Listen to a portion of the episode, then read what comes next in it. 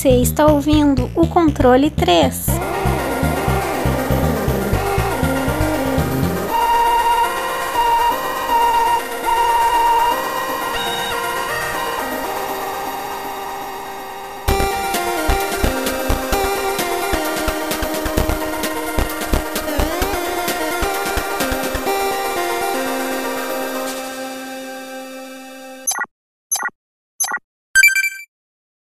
Boa noite! Boa noite. Boa noite. Quem é de noite? Rever. Atenção, atenção. Ah, vamos, vamos. Eita, nós. Mais um dia, mais uma noite, mais uma tarde aí, dependendo de qualquer momento aí que vocês já estão ouvindo. Pra- quase que fiz o, a frase de despedida do Wesley aí. Mas é, mas é isso aí. Tamo aí. Mais um programa, mais uma semana. Nunca falhamos, nunca falharemos. Nunca falharemos é uma, uma palavra muito forte, né? Coisas podem acontecer. Mas até agora estamos indo bem, estamos muito tranquilo. Ah, meu querido Francesco, maior consumidor de coxinha de frango do, do Oeste Paulista, como é que você tá? Rapaz, aqui em Panoramas, coxinhas, tudo certinho, comendo. coxinha de frango, mano. Beleza? Acho que faz uns três anos que eu não como coxinha. Meu amigo. Mas é isso aí, cara. Jogando aqui, fazendo os joguinhos do podcast. Saúde tá boa, ninguém tá morrendo, tá tudo certo. Só nosso trampo aí. É, eu fiz o concurso, cara, do Banco do Brasil. É, foi uma viagem do caralho, né? Valeu. É, foi uma viagem do caralho, mano. Fui num dia, voltei no. Tipo, fui no sábado e voltei no domingo, tá ligado? Foi Uma correria da porra, mas foi isso. Caralho, lá pra puta que pariu fazer a prova. Mas vai passar, vai passar porque. Que Deus está do seu lado, meu amigo. Amém, amém. mano. Às vezes não, mas, É. mas pode acontecer, né? Importante é a gente tá na torcida. Banco do Brasil aí, se, se você não passar, o Banco do Brasil vai estar perdendo um homem de extrema capacidade aí no. Rapaz, o Chase quer. Mas passa um cartão com uma beleza, hein? O homem é bom nisso aí. Bom, mas é isso aí. senhor Wesley, senhor está bem, meu, meu querido homem nipo brasileiro de Araçatuba? Eu tô bem, depois de, dessa chuvaiada que teve. Não fui trabalhar. Bom, trabalhei não meio período, mas metade da tarde na sexta-feira, que a gente ficou sem luz, explodiu tudo o transformador. Vou voltar a luz só no sábado, 11 horas da, da manhã. Mas tamo aí, agora tá tudo certo. Exatamente, rapaz, aqui.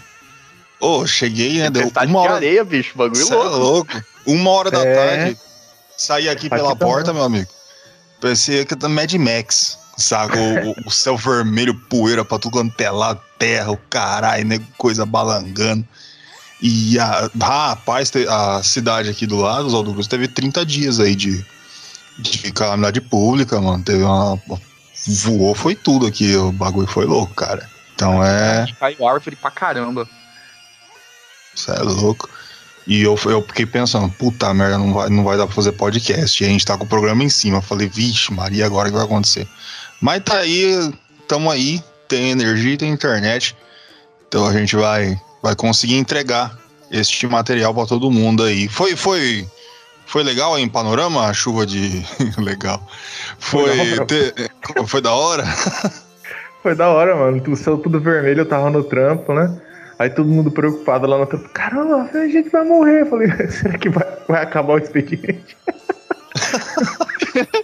Preocupado se vai morrer no serviço ou não. será que eu vou embora agora? Posso ir? Não, mas não tem nem tinha como ir embora. por- É, não tinha como ir embora porque tava muito. Não tava pra ver nada, cara. Um poeireiro da porra, velho. E aí, Nossa, deu dó da mulher que limpa as coisas lá, cara, que sujou tudo, velho. Mas entrou terra até no, no cu do elefante, velho. Foi foda Tá o bagulho.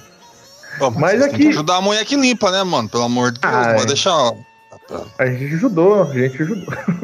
É, Não, na verdade, cada um limpa- que não. Você falou Não, não, não. É verdade, a gente ajudou limpando as nossas mesas. A gente limpou as nossas mesas, pelo menos. mínimo, né? Bando de fila da puta. Olha os caras, mano. Não pode isso aí. Olha, que maldade, mano. Meu Deus. Ah, então, mas aí, é, aqui em Panorama, cara, não deu nada não, mano. Caiu umas árvores aí, mas internet tinindo, tinindo, bonitinho. Aí, foda-se, morreu 100, mas a internet não parou É o um mais minuto. importante, cara. Aqui, não, aqui foi feio. Aqui o bagulho foi louco. Que caiu, desterrou, uma putaria. Mas aqui onde eu tô morando tá bom, então. é, Isso aí acontece, meu irmão. Resto se foda. Olha, eu, eu não penso assim, não, gente. Eu tô brincando. O. É. Não, não penso essas coisas aí, não. Mas, é, Vamos zoar, vamos zoar! Eita! É isso, é isso aí que eu gosto. Tá bom. vamos. Vamos, vamos, vamos, vamos voltar aqui. Senhor Wesley, de que jogo nós vamos falar hoje? Ai, meu Deus. Bom, a gente vai falar sobre um jogo indie, talvez, quem sabe, considerado um dos pais do indie moderno, né? É um game de plataforma que foi bem inovador na sua época. A gente vai falar sobre Braid.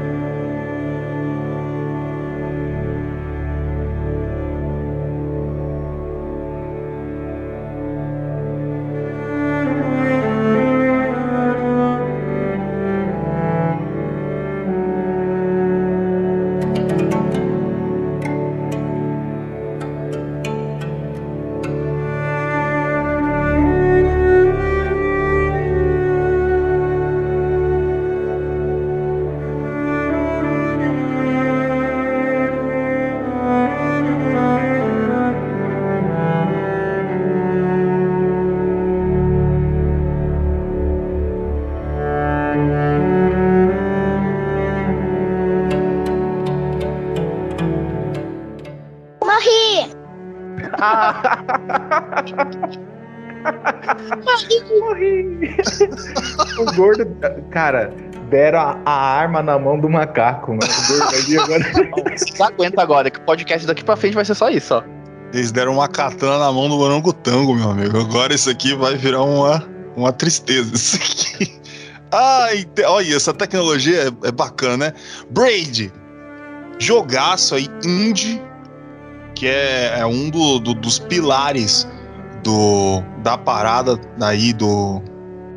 Do que começou, né, cara? É que eu ia falar assim, ah, Braid tá uns começou. Não, teve um ou dois aí antes, que provavelmente a gente vai falar nos próximos episódios aí, mas Braid foi um dos que realmente fez parte do, do grande boom aí do, do esquema. Como o senhor Francesco vai falar a história, senhor Wesley, você está aí com aberto aquele a Wikipédia bonita, Sempre. Então manda pra nós. Vamos lá. Ele foi desenvol- é, desenvolvida pela Number Na- Name, é, publicada pela própria. Foi programado, feito praticamente por uma pessoa só, Jonathan Brown. É, ele foi é, lançado para a plataforma para o Xbox 360 primeiro, dia 6 de agosto de 2008. Depois veio para o computador, dia 10 de abril de 2009. É, para PlayStation 3, é, ele veio dia 12 de novembro para América e depois para onde? Pro mundo inteiro, dia, dia Tá certo. 17 de dezembro de 2009. É, ele tem uma versão pro Linux também, lançada em 2010. Ele é um game de quebra-cabeça e plataforma, single player, com uma história bem enigmática, muito vai e volta, e é isso aí. Isso. Tá entregue tudo o que você precisa saber sobre o jogo Braid. Senhor Francesco, eu vou parar com essa putaria aqui que eu fico apertando o um botão e aparecendo música. Eu, é que eu tô no começo ainda, vocês têm que entender que esse é um negócio novo para mim. Então a gente acaba exagerando. Mas, senhor Francesco, por favor, a história do jogo Braid. É que nem quando você descobre que o pinto dá pra bater punheta. Então, a história do jogo, eu sei. Depois os caras não querem que eu bote no. É. Ele, eu tenho certeza que o gordo pegou o mouse pra apertar e ele pensou, não vou apertar. Eu falei, eu não vou. então, cara, o jogo, ele tem uma história é, bem simples superficialmente, né? Que é salvar a princesa, mas é, dentro dessa questão existe uma narrativa diferente, né? Porque você tem uma história contada. Mas é, você vê até que o, o onde o, o Braid, o, o Tim, né, que é o personagem principal, começa, ele parece uma Londres, assim, um lugar bem. É, parece bastante a Europa. E ele entra dentro de uma sala de um quarto, né? Um, uma casa. E nessa casa tem várias portas. E essas portas são os mundos, né? E dentro dos mundos tem ah, as nuvens e tal. Mas basicamente eu vou, é, como é bem simples assim a narrativa, superficialmente, né, é salvar a princesa, a busca a salvar a princesa, eu vou narrar o começo dos, dos, primeiros livros do segundo mundo, que o jogo começa no segundo mundo. Então ele tem um, uma questão enigmática que eu quero explicar depois no final aí é, sobre é, o que eu achei sobre o jogo. É, Tim anda à procura da princesa para salvar. Ela foi raptada por um monstro horrível e malvado isso aconteceu porque Tim cometeu um erro. Não apenas um, ele cometeu vários. Em todos esses anos, as memórias de sua relação desaparecem e estão totalmente alteradas, mas uma imagem ficou marcada. A princesa virando as costas bruscamente e a trança a balançar de contentamento. Ele sabe que ela tentou perdoar, per perdoar, mas quem consegue esquecer uma mentira, uma traição? As relações mudam irreversivelmente com um erro assim. Ainda mais que nós tenhamos aprendido com os nossos erros e não o voltemos a repetir. Os olhos da princesa estreitaram-se e ficaram mais distantes. O nosso mundo, com as suas regras de casualidade, nos treinou para termos um pouco, pouco perdão. Se não perdoarmos depressa, se perdoarmos depressa, podemos nos magoar muito. Mas se aprendemos com os nossos erros e nos tornamos melhores por isso, não deveríamos ser recompensados por essa aprendizagem, aprendizagem ao invés de sermos castigados pelo erro? E se o nosso mundo funcionasse de outro modo? Suponhamos que poderíamos dizer que não queria dizer o que, o que, o que eu te disse. E ela responderia: Tudo bem, eu entendo. E que não fosse embora. A vida iria continuar como se nunca tivéssemos dito nada. Poderíamos eliminar os danos, mas mesmo assim aprender com sua experiência? Então, aí, com, com esse exemplo, você vê que é mais ou menos ele tentando relembrar a relação dele de acordo com o que vai acontecendo na história, tanto que você vai pegando quebra-cabeças, né? Como se fosse é, lembranças de uma coisa que aconteceu e ele está tentando é, montar, né? Para tentar é, a sua é, encontro novamente com a princesa. Então esse é o plot do jogo, né? E, e o jogo inteiro você vai estar tá indo atrás da princesa. Tá aí, entregue a história, o conceito aí de, de Braid e fazendo parte desse, desse conceito, uma das coisas que é realmente importante, que normalmente a gente vê em jogo indie, a, a, às vezes em alguns momentos tenta se desviar isso, mas o Braid dá um toque tão especial que é o gráfico. Senhor Wesley, o gráfico do, do jogo Braid? Sim, o gráfico. Bom, ele é um gráfico bem é, colorido, bem aquarelado, né? Bem artístico. Foi bem inspirado em jogos como Super Mario, né? É, Sonic, enfim, esses jogos clássicos de plataforma.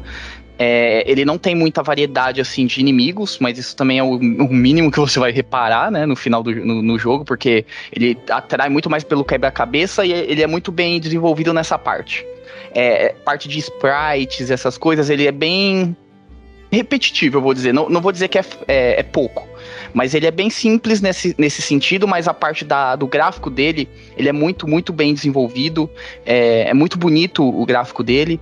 É, eu tô vendo agora que acho que teve uma, vai ter ou teve já um lançamento de uma edição especial de aniversário, que parece que eles deram uma, não melhorada, mas deram uma modificada em alguns gráficos, né, mas deixaram praticamente a mesma coisa, só é, realçaram algum, algumas telas, modificaram algum back, é, o fundo e tal, mas é o mesmo jogo, é a mesma coisa, o mesmo gráfico, é, é bem interessante, porque isso mostra também que como o jogo foi bem feito.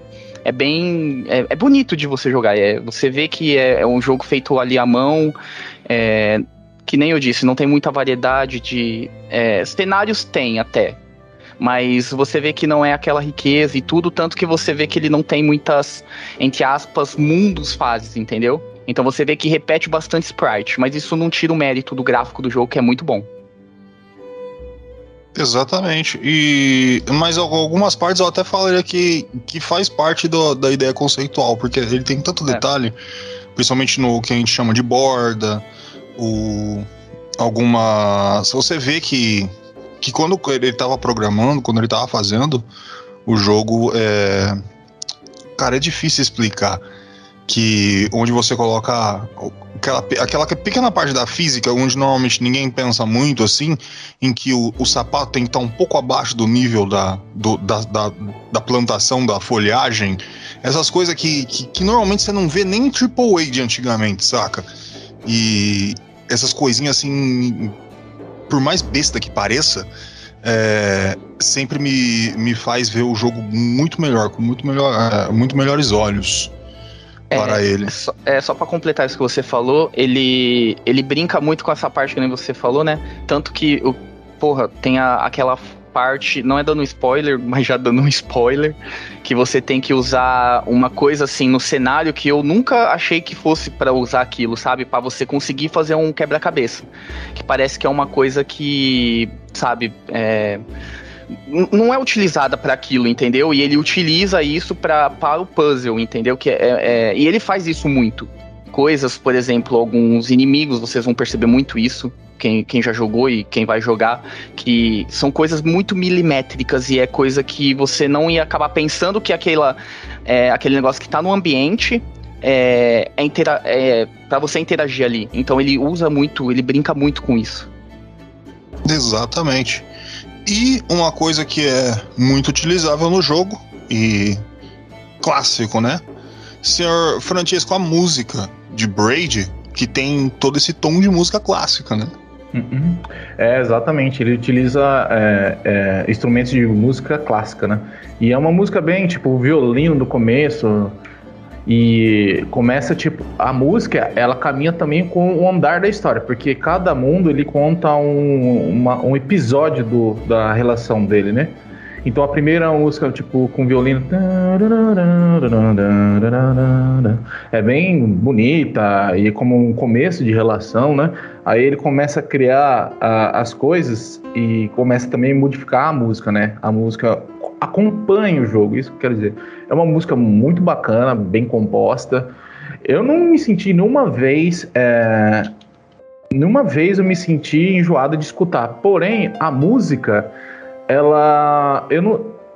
Proporção, pro, pro, de propósito, de propósito, quando você volta no tempo, vamos falar nessa mecânica, a música também volta. Então, ela como ela te dá um, um, um senso de urgência, aquilo está acontecendo naquele momento. Então, você volta, a música também volta. Então, é interessante e não se torna uma coisa enjoativa. É, pelo menos na minha gameplay não, não tornou.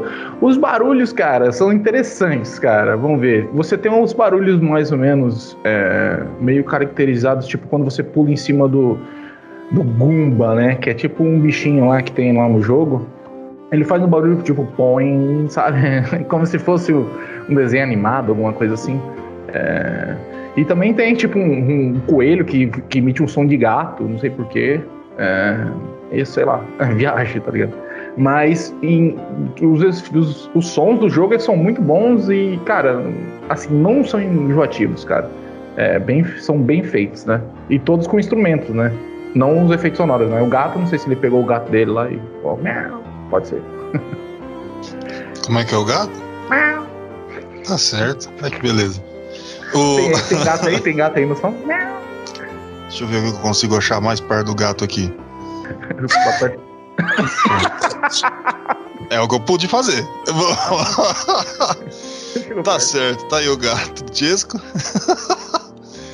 Senhor Wesley, os controles do jogo. Eu não sei jogar Braid, esses negócios aí. Como é que é? Jogo de índio? É índio que fala? Como é que joga isso aí? Bom, vamos lá. É... Eu vou falar bem o que faz, que eu não lembro exatamente qual é os botões, então perdoai-me. É... Bom, é basicamente um jogo de plataforma, não tenho o que falar. É, você anda com os direcionais, você consegue pular, é, é, escalar, é, escalar, subir escadas, é, plataformas e tudo. E você tem também o botão de voltar no tempo, né? Que é vai ser explicado depois na, na gameplay. É, você também consegue avançar o tempo. Eu fui aprender isso na última tela, não me pergunta por quê. você consegue, então, acelerar o tempo, desacelerar o tempo, é meio que pausar o, o, jogo também ali, nesse sentido, pausar o jogo também, né? Com Start. E, cara, o que eu lembro é basicamente isso, os controles, não tem segredo. É, mas o avançar do tempo, ele só ocorre se você voltar, né? Porque você não consegue... É, sim. É, é meio que uma... É, é uma fita cassete, vamos Isso, dizer, o jogo. Exato. É. Conforme você vai, é, ele vai avançando naquela linha do tempo e você consegue controlar essa linha do tempo. Você vai, é, você volta e depois você avança até o ponto que você parou, entendeu? É então louco. você tem, é meio louco. E fora as outras mecânicas que tem que você vai explicar é. depois, que é muito é porque você fica perdido, cara. Você volta e vai no tempo é, tipo, tantas eu nem, vezes. Eu nem usava muito esse negócio de pra frente, né? De avançar o tempo, que eu fui, que nem eu falei, eu fui ver na última tela. Sem querer, eu apertei o botão e ele avançou. Eu falei, ué, é quando Entendeu? você aperta com o LR. O L ele volta a mais, aí você pode aumentar a velocidade de voltar, né? Oito vezes exatamente. ou mais oito. Então ele, ele meio que não é tipo vo, é, voltar no tempo, é tipo que nem uma fita cassete mesmo. Você consegue avançar, parar em tal trecho e é, dali modificar, né? Continuar e tudo, uhum. ou voltar. Então ele, cara, é foda. É bem legal. Tá aí. Controles dados, controles entregues, Deixa eu fazer as minhas marcações aqui, que eu sempre sou um cara centrado, não sou um cara organizado. E falando de organização, entrego para o senhor Francisco a gameplay do jogo Braid. Fala tudo aí que você quiser e foda-se. Falar em organização, eu? tudo bem. Pode ter que elogiar as pessoas. Mesmo que seja falso. É, então. Sou falso. É... então, então, vamos lá. É, a jogabilidade do Brady, como o Wesley começou ali a falar, né? Ele é um jogo 2D plataforma e ele tem esses elementos de voltar no tempo. Esses elementos eles são introduzidos de pouco a pouco dentro do jogo. Então, na primeira fase, você vai ver um jogo de plataforma normal, onde você usa apenas a mecânica de voltar no tempo, como se fosse um, esse emulador novo. Quando você morre, você volta no tempo para falar: opa, vou voltar, né? Porque eu acabei de morrer ali, o jogo parou, me deu outra vida, então vou voltar. Aí é como se fosse um recurso de ajuda, aí, vamos dizer assim. Você não precisa necessariamente deles para conseguir pegar as peças. E quando o jogo vai progredindo, aí dentro do jogo você tem um puzzle, né? Que o jogo ele utiliza essa, essa, essa questão de voltar no tempo com muita maestria, cara. Porque aí na segunda fase é, você já tem uma questão de tipo. É, você tem uma sombra. Eu acredito que na segunda, na terceira, na verdade, você tem uma sombra. Eu não vou numerar porque também eu acho que faz parte. É, tem uma delas que você tem uma sombra, que essa sombra ela faz o que você fez. Como vou explicar como que funciona. Tipo, você vai, anda com o personagem e aperta uma alavanca. Quando você volta no tempo, essa alavanca ela vai ser voltada ao, ao local, né? Aonde ela estava no, no início, quando você entrou na fase e quando você solta, vai uma sombra para apertar essa alavanca. Então, utiliza como um mecanismo de puzzle dentro do jogo. Minta, essa é a quarta. A terceira, a terceira é tipo. Existem itens dentro da fase que não sofrem o efeito de, de revoltar no tempo. São itens que brilham. Aí tem uma outra lá que se você vai para frente, o tempo vai para frente, você vai para desculpa, vai para direita, o tempo vai para frente e você vai para esquerda, o tempo volta. É, então o jogo ele trabalha dentro desses puzzles e dentro desses quebra-cabeças. Falando em quebra-cabeças, o jogo ele ele é um você pode escolher os mundos não linear, não precisa ser linear de forma linear. É, você pode escolher o mundo e você escolhendo, você dentro deles tem que pegar os quebra-cabeças. Os quebra-cabeças são essenciais. tanto para você conseguir pegar todas as peças, porque é genial, porque dentro do jogo, dentro da fase de alguma delas, você consegue montar um, você consegue montar o quebra-cabeça com as peças que você pega. Então, tem algumas fases que você utiliza, na verdade uma só. Você utiliza esse recurso, um desenho do quadro para utilizar como plataforma. Então, é, são coisas minimalistas dentro do jogo que faz a diferença. Então, você pegando todos os quebra-cabeças, você consegue ir avançando no jogo. Tem uns inimigos, você pula em cima para matá-los tal, e normalmente a, o foco do jogo não é passar de fase, e sim resolver os quebra-cabeças. O foco do jogo é resolver o quebra-cabeça. Tanto que se você só quiser passar de fase, você vai embora. O jogo não te impede muito de você avançar, sabe? Mas a questão é, você tem que pegar os quebra-cabeças. Então, ele é um jogo de puzzle true mesmo, bem verdadeiro. Ele envolve um pouquinho de plataforma, mas é mais a questão é, de pensamento que, que envolve, né? Falando dessas mecânicas, ele vai ter a questão dos quebra-cabeças, vai ter os secretos também, que são as estrelas, né? Você tem que pegar as estrelas para conseguir ver o final secreto, são dois finais. E tem a questão dos livros. É, eu acho que da gameplay, eu acho que eu já falei bastante, né? Tem questão dos inimigos, você utilizando. Ah, lembro. É, o outro recurso que tem no jogo também é um anel que você deixa tudo devagar no tempo, em volta dele. Então aí você utiliza como outro elemento de quebra-cabeça do jogo. Então é um jogo indie puro de quebra-cabeças e com uma narrativa muito interessante que eu vou começar a explorar ela agora. Tá? Dentro dessa história, você vai evoluindo ela. É, spoilers, tá? Para quem não quiser escutar. Porque o jogo, ele não tem uma história fixa. Ele tem uma história e ele joga por cima, sabe? É uma história de salvar a princesa. E lá na frente você vê que não é bem isso. Quem é o monstro é o próprio Tim. Mas eu vou explicando. É, essa é a história por cima, né? Porque chega lá no final, é, a princesa tá lá tal. Você começa a, ela começa a pedir socorro tal, e você chega até no quarto dela lá no final da fase, e tudo vai pegando fogo.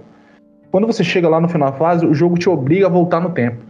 Voltando no tempo, e quem tá correndo de você é a princesa. É interessante essa narrativa que a primeira vez que eu vi, falei, nossa, cara, eu nunca tinha pensado. O próprio jogador é o, é o vilão da história, né? E ele que com a sua possessividade e questão de, daquele amor cego por, por ela, pela princesa, é, fez é, com que o relacionamento dele se tornasse uma coisa muito tóxica. E então ele, ela abandonou ele, quis fugir dele e ele quis correr atrás. Toda essa questão desse relembrando, é, montando os quebra-cabeças também reflete como ele tentando se reerguer, né? Tanto que essa separação para ele foi muito, muito drástica e tal, e ele tentando se convencer, convencer e entendeu o que aconteceu e, tem, e viu que realmente quem, quem foi o culpado foi ele. Mas no jogo, é, vamos explicar assim. Não é bem. É, ele não entende isso, na verdade. Porque você termina o jogo, você não consegue pegar a princesa, a princesa vai embora com outro cara, você entra numa porta e vê vários livros. Um dos livros começa a falar de macacos com um pedaço de ferro no cérebro. E começa a falar de do Tim ter entrado num bunker, falando de guerra, umas coisas que não tem nada a ver com a história. Mas, é, para entrar mais ou menos dentro, para entender o jogo, eu fiz mais ou menos isso com Hotline Miami. Eu vi um vídeo tentando, é, porque assim, tentando falar sobre a história do jogo real. Porque tem algumas escritas nos livros que é muito interessante a gente falar. Esse canal Game Philosophy with Just Nuke It. É um canal do YouTube, eu vou comentar aqui porque eu peguei bastante da ideia dele para tentar desenvolver a minha, né? E tem um livro lá que tem uma citação. A primeira citação é That Moment Hung Eternity, aquele momento que demorou uma eternidade é uma citação do New York Times em 1945, artigo escrito por William L. Lawrence depois que ele testemunhou a Trinity Nuclear, a primeira experiência de teste nuclear. Aí você fala, caralho, mano, por que isso tem isso no livro do jogo, sabe? Não faz sentido. Aí a segunda citação que tem lá é uma citação do Kenneth Bainbridge, que ele falou, agora somos todos filhas da puta. Era uma resposta a ele ao J. Robert Oppenheimer, que é um dos físicos principais do projeto Manhattan, também falando da Trinity, né? Aí quando você consegue pegar. Essa aqui é interessante. Eu falei, caralho, mano, que porra é essa? Esse maluco tá doidão, velho. É, porque, tipo, você tá falando de bomba nuclear e tal. E quando você consegue pegar as estrelas, eu acho que são seis, tanto que lá no fundo, no começo do jogo, você vê elas. Você consegue encostar na princesa, porque quando você tá na última parte, você não encosta nela, porque ela, ela fica intocável, porque tudo vai acontecendo e você não consegue encostar. Aí acontece de uma das alavancas lá ficar que não volta no tempo e você con consegue encostar nela. E quando você encosta nela, cara, ela faz um barulho de bomba e ela explode, cara. Caralho, mano, que porra é essa? O jogo então é sobre esse teste nuclear maluco que aconteceu aí. E o jogo é uma metáfora para isso. Aí as referências sobre a bomba nuclear estão em, em 1% do jogo. Então é meio. Cara, e o criador do jogo, o Jonathan Blow, diz que só uma referência a, a, e a história do jogo não é focada em apenas esse acontecimento. Então vamos tentar explorar então o que, que ele quis dizer com. Tipo, ele só colocou umas referências lá em cima. É, ele falou com uma entrevista que o jogo significa algo bem definitivo para mim. Não é uma história linear, é um tipo de conceito não verbal. E esses elementos históricos contribuem muito bem para isso. E todas as escritas do jogo dão uma perspectiva muito a favor do Tim. Ah, que foi raptada por um monstro horrível. Como que é? Horrível e malvado. Cara, o cara é tudo isso, sabe? Então, é isso, sabe? Ele dá, um, ele dá uma ênfase ao protagonista do jogo. É como se o Tim estivesse contando aquela história, o lado dele, ou, ou alguém ah, favorecendo ao Tim, entendeu? E nos livros finais, quando o, o, o Tim lê o livro, aparece uma perspectiva de um rapaz protetor, lá naqueles livros finais, né? E quando você esconde o Tim atrás de uma pedra ou tira ele de jogo, a, aparece uma perspectiva da moça dizendo que o rapaz era obsessivo e autoritário. Então você tem dois lados aí que estão conflitantes, né? De uma mesma história. Então o jogo mostra um rapaz convicto e obsessivo com a sua verdade, tentando resolver todos os quebra-cabeças do mundo, que passa utilizando o pensamento lógico e também quebrando as leis naturais do tempo. E mesmo assim, ele não consegue aquilo que ele quer, passando a ideia que não importe o que ele faça, não conseguirá chegar ao seu objetivo inicial. Então é como se fosse uma busca incessante a, a, algo que ele quer compreender, ele quer buscar e nunca consegue. Tudo, mesmo quebrando as leis do tempo, ele não consegue, né? Então aí a gente chega no final do jogo, que eu acho que é um dos pontos mais importantes para a gente tentar pelo menos é, absorver um pouco o que o jogo quis dizer.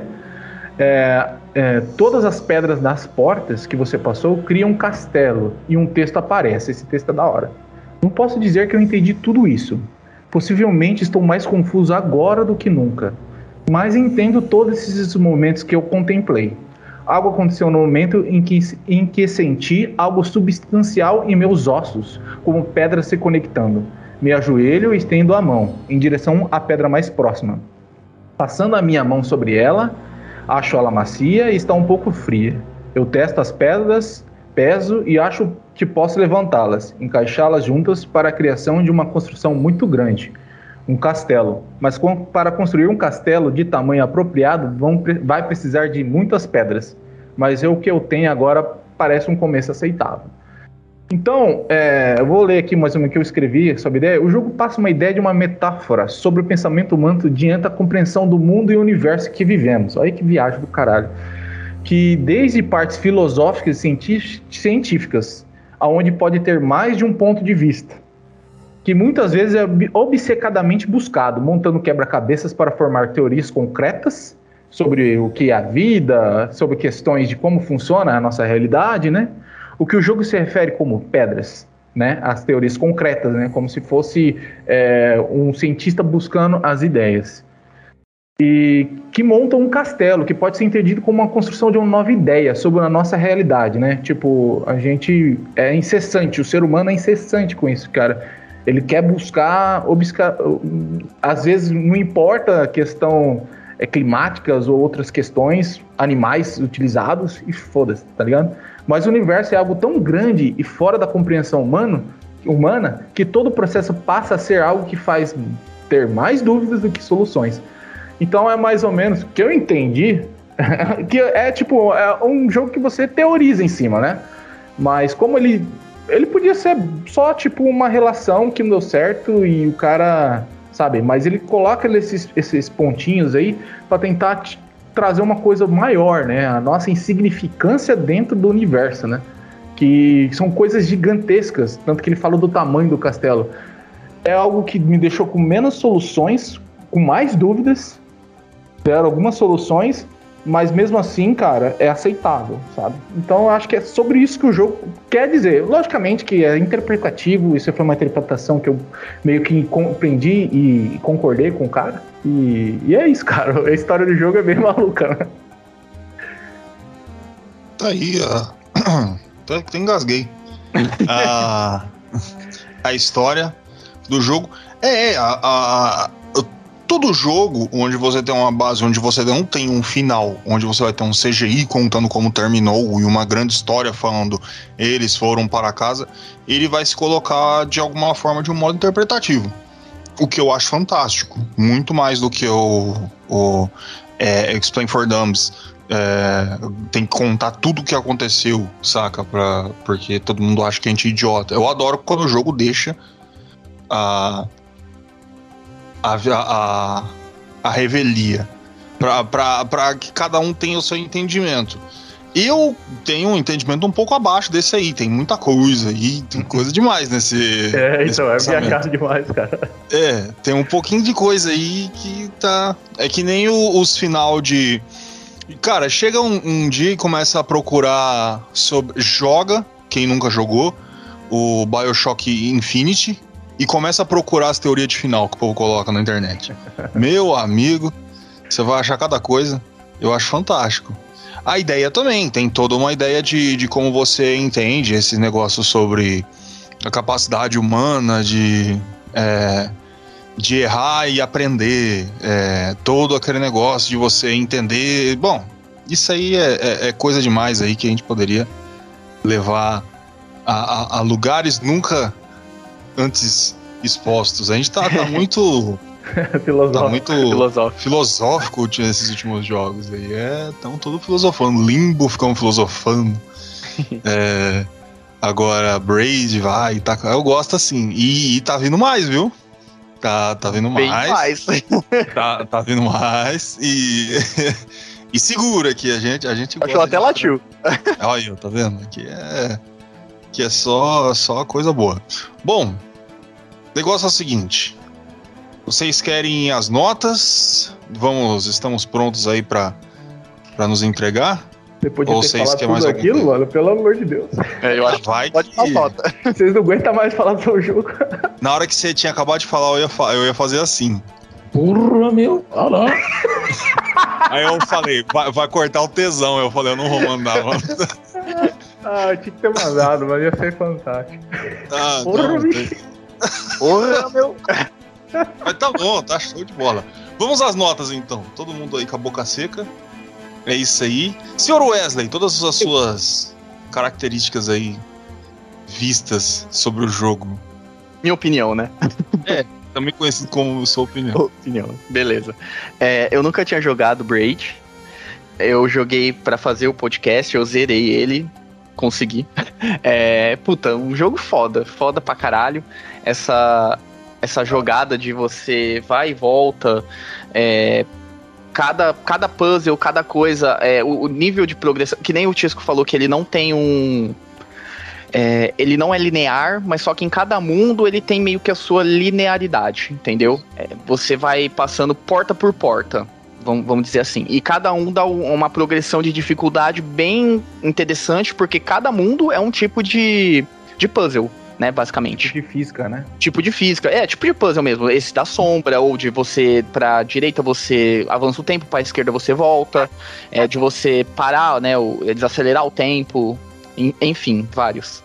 É, o gráfico dele, que nem eu falei, é belíssimo. É, parece, é feito à mão, né? É aquarelado, lindo.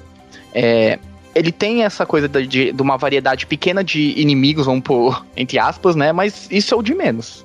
Tipo, só tem dois, que acho que é o coelho e esse outro bichinho aí, que eu nem lembro o nome. E o, e o meio que o chefe, né? Tem algum, algumas fases, tem um chefe que também é o mesmo. Mesma, mesmo sprite, mesmo desenho, mesmo, mesmo bicho. É, e também a batalha com ele é, é interessante pra caramba, a mecânica que o cara conseguiu fazer. É, mas isso é o de menos, porque o jogo é totalmente puzzle. Se não tivesse também esses inimigos, também caguei, tanto faz. Mas, ele, é, mas é legal porque é, todos esses inimigos têm um porquê de estar tá ali. Tem muitos puzzles que você utiliza esses inimigos também. Então ele é muito, muito, muito.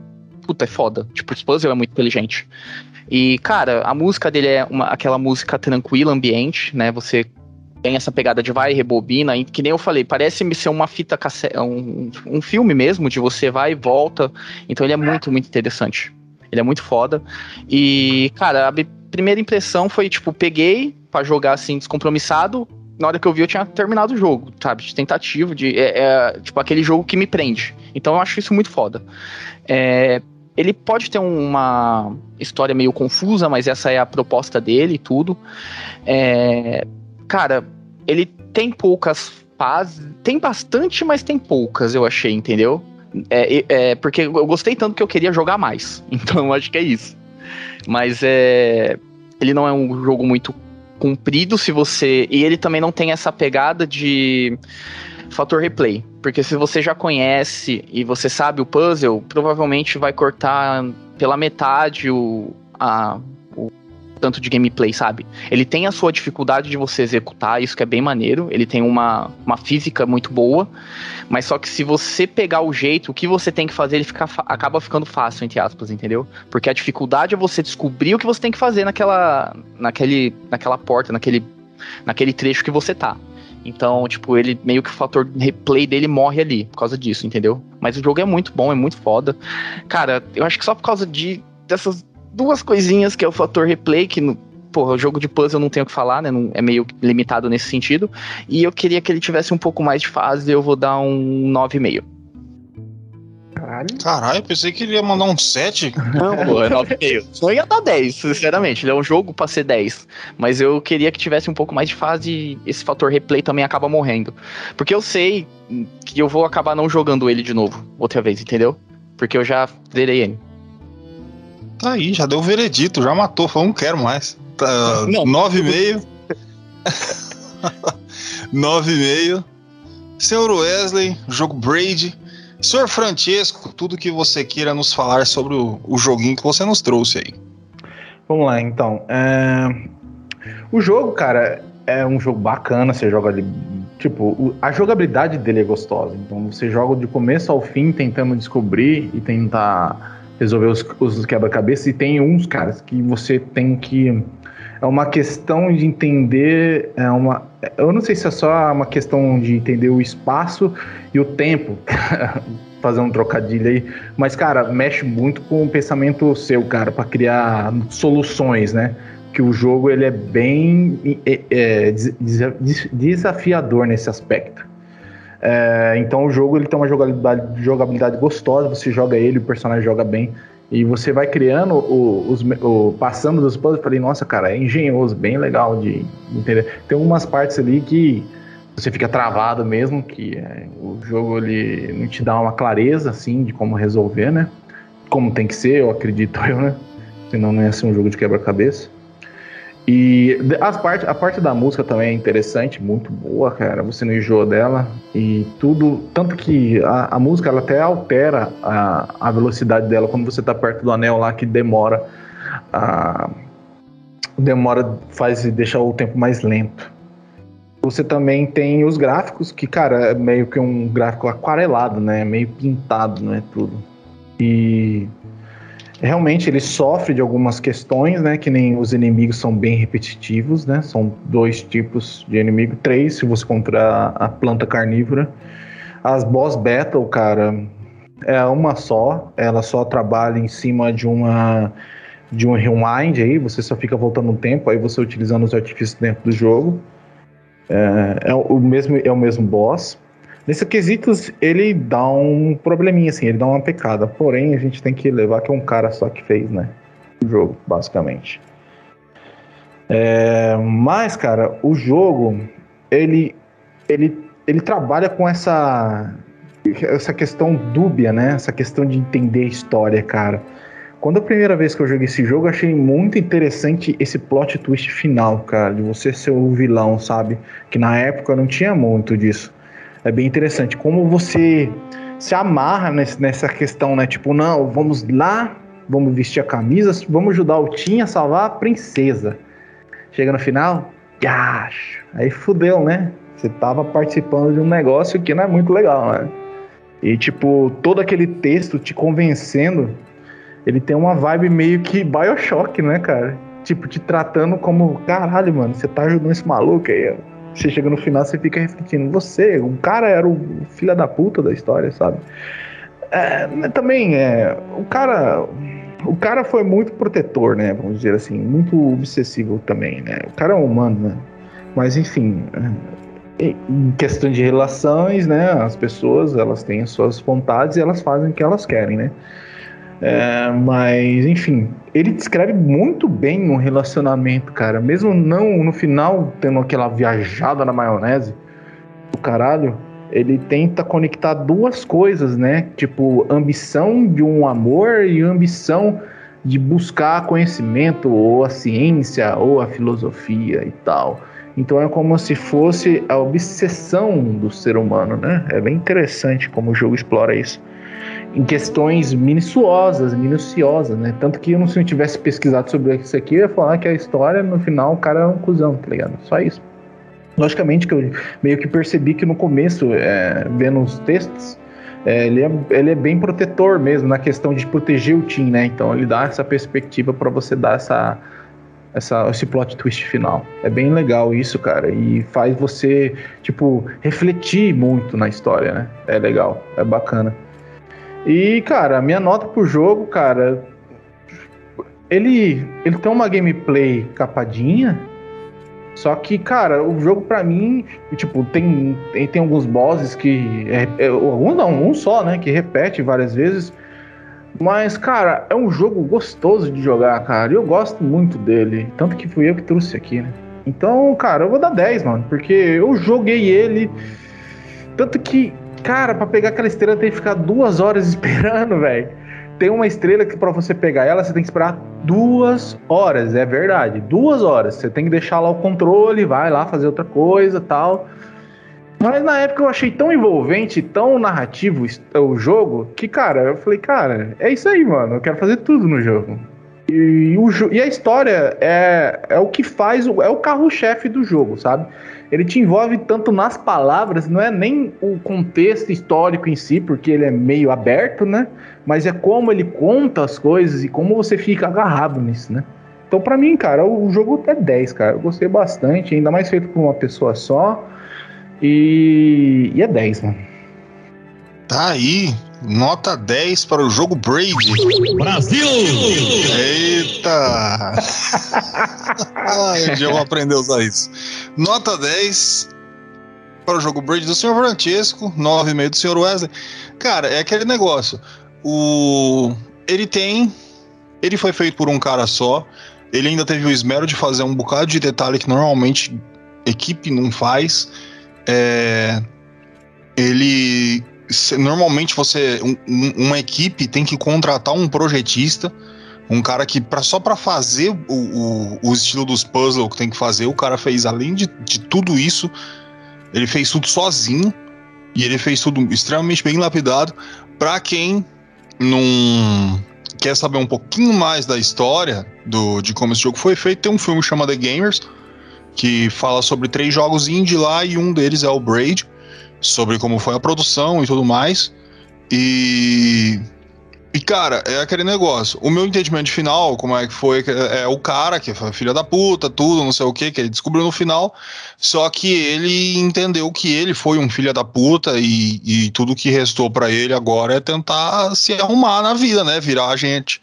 É, né? Num... que o Castelo dá a ideia disso no final, né? Aquele é. castelo montado. Como ele pegou tudo aquilo, se... desculpa ter cortado assim mas ele. É, que eu não expliquei isso também, né? Que também dá esse reflexo. Ele montou o castelo, reuniu todas as emoções dele, falei, daqui para frente eu sou, eu vou partir para outro lugar, sabe? É bem isso mesmo, cara. Pode continuar, desculpa. Não, desculpa não. O é, é, é mais ou menos essa ideia de que O, ele foi, ele entendeu é, que ele foi um filho da puta em todo esse, esse processo, em todo esse. Não querendo ser. Você tem que vai ter uma diferença entre um cara que realmente é um filho da puta e aquele que simplesmente foi acidentalmente foi um grande filho da puta e não entendeu porque ele ach, ele tava no, no próprio egocentrismo de buscar um objetivo e não ligar para as pessoas que estão do lado dela. E, e nisso acabar magoando e machucando elas. No final, ele descobriu que ele fudeu tudo, destruiu tudo, ficou sem nada. Ele falou: beleza, isso aqui que me restou e eu vou continuar em frente. Ele é uma pessoa que vai tentar se retratar pelas merdas que fez, sabendo que tudo que ele tinha e que ele amava perdeu. E ele vai dar um jeito de reconstruir tudo isso de uma forma nova. É mais ou menos esse, essa ideia, o ciclo. Se o, o produtor tem alguma história base sobre isso, algo que ele tenha tirado da vida real, aí só com ele. Mas é bastante específica a, a situação. Eu acho bastante interessante como ela foi abordada. Fora mais tudo isso, tudo que o, o jogo proporciona, eu adoro os gráficos dele. Cara, ele é muito, muito cuidadoso. Cara, para cada coisinha que ele entrega. Eu gosto mesmo. O. Eu tô só elogios aqui pro jogo e, e eu, eu, vou dar 9 pro jogo. Eu acho ele, ele realmente genial. Ele foi um. Se não fosse esse jogo, muito jogo não teria feito sendo indie. Muita gente se inspirou. Quando ficou sabendo que viu um jogo e falou um cara só fez ele. O. Aí o, uma galera falou, então eu também posso. Que foi um efeito também interessante do, do Shari com Out of This World, né? Que ele fez também tudo sozinho um bocado antes, muitos anos antes. E, e saca, e quando a gente sabe ver essas histórias acontecendo, a gente a gente chega e fala, porra, dá pra gente também. Por mais que a gente se foda, dá pra gente fazer as coisas, saca? E não precisa ser que nem o cara, né, que fudeu tudo antes, dá pra fazer isso mais rápido. Então eu vou dar uma, uma nota 9 para ele. É isso aí. Tá aí entregue a nota 9, 10, 9,5 Fica 9,5, né? É. Isso. Acertou, oh, miserável. 9,5 conta feita e isso aí. Uhul! 9,5. Esse cara é de verdade, mano. eu soltando buscapé, velho. Então aqui eu sou. Ei! Que que, que, que, Eita, caralho. É disso que o povo gosta. Eita. Um dia eu vou, sinceramente, eu vou aprender a usar isso com mais propriedade. Ah, tá. Buscapé a gente sabe usar um monte de jeito aí. Bom, 9,5 a nota. Entregue para o jogo Braid. Vamos se despedir aí, meu, meus queridos amiguinhos. Bom dia, boa tarde, boa noite, dependendo do horário que você está ouvindo a gente. Muito obrigado por ter ficado com a gente até aqui e tchau. Aqui foi o Francesco, obrigado pela audiência de vocês. E o tempo é um recurso valioso. Use a seu favor ou contra, ou sei lá, não sabia muito o que falar por qualquer coisa. Comecei por isso, terminei. Quis filosofar e misturou tudo e foi. É, ele tava indo bem, daí ele cagou tudo. Tá bom. Isso aí. O. Ai, meu Deus do céu. Bom, é isso aí. www.controle3.com.br, sitezinho bonitinho, cheio de coisinha linda ali. Você chega ali, tá lá. Vai ter o sitezinho. Aí você chega nesse sitezinho, que a gente mandou, e eu vou repetir, controle3.com.br, vai ter vários e vários podcasts. Não só esse que você está ouvindo. Você chegou aqui do nada, você viu, ah, meu Deus, eu vi esse podcast aqui, escutei. Se você entrar nesse site, você vai ter tudo. Tudinho. Tudo, tudo, tudo, tudo. Você vai lá e você pode procurar. Esse, muito provavelmente, é o episódio 88 ou seja, tem mais 87 aí para você ouvir. Acertou, lógico, né? Bom, vai ter uma porrada de episódio para você se entregar aí, finais e finais de semana, vai limpar a casa, vai, toca alto pra cacete aí pros seus vizinhos escutar também. Aí já fala pra ele, ah, esse podcast aqui é dos rapazes, que dá, tá tudo certo. E, mas você fala assim, ah, eu não vou colocar num site, não sei, www. não sei o que, eu não faço mais essas coisas, não tem problema você pode chegar aí no seu Spotify, onde você fica escutando o seu Wesley Safadão, você também pode colocar aí o controle 3. Aí, meu amigo, você fala, ah, não quero Spotify, quero a Amazon. Taca a Amazon também, tem problema, o carequinha tá lá pronto pra, pra fazer. e fazer acontecer, daí você chega, ah, mas eu não quero também, ah, mas, ah, mas tem Deezer. Deezer não é possível. Alguma coisa vai ter que ter nesse celular. Né? Ah, mas eu não tenho celular, eu tenho computador, eu tenho YouTube. Consegue. Ah, Smart TV. Tá, eu, dá, pra, dá pra entrar no YouTube lá. Você consegue, eu tenho certeza que você consegue. De algum jeito, de outro, você vai conseguir ouvir esse podcast. Aí você fala, ah, mas esses meninos aí tem tudo quanto é lugar. Eu falo, temos. Tanto que a gente faz que a gente, a gente fica devendo. A gente tá devendo aí o Google ao nosso agiota. E a gente tá precisando de dinheiro. Aí você fala, ah, mas como é que eu dou dinheiro? Tem jeito de dar dinheiro. Você chega aqui, ó. Vai ter um botãozinho no www.controle3.com.br. Vai ter um botãozinho escrito PayPal, Donate Now. Você chega lá, aperta Pimba. Você coloca ali a grana que você, que você vê que você quiser. Ali você fala, ah, hoje eu não vou comer salgado, vou dar dinheiro. Chega lá, entrega o dinheiro. A gente fica feliz. Ah, mas eu não uso coisa de velho. Eu uso Pix. Eu sou Pix. Você chegou, mas não tem Pix, pô. Chave Pix aí, controle 3 oficial outlook.com. Você chega lá, você entrega o dinheirinho. Você chega, ah, vou dar dinheirinho. Ah, toma o dinheirinho. Eu chego lá e pego o dinheirinho. Por quê? Porque a gente consegue pagar o nosso domínio. A gente tem que pagar o domínio, a gente tem que pagar o site todo ali, ó. Todo ano ali, pá, pá, pá, dinheiro, dinheiro. A Google dá dinheiro, senão vai fechar, né? Toma dinheiro, desculpa. Aí não vai entregar a grana. Ah, mas eu QR Code, QR Code, tem QR Code, você pode celular assim, pimba, você coloca lá, o dinheiro já caiu. Que é tecnologia, essa tecnologia malandra aí do esse século XXI aqui entregue para nós. E aí é o seguinte, este foi o controle, esse foi o gordo. Esse foi o controle 3, eu sou o gordo e uma boa noite.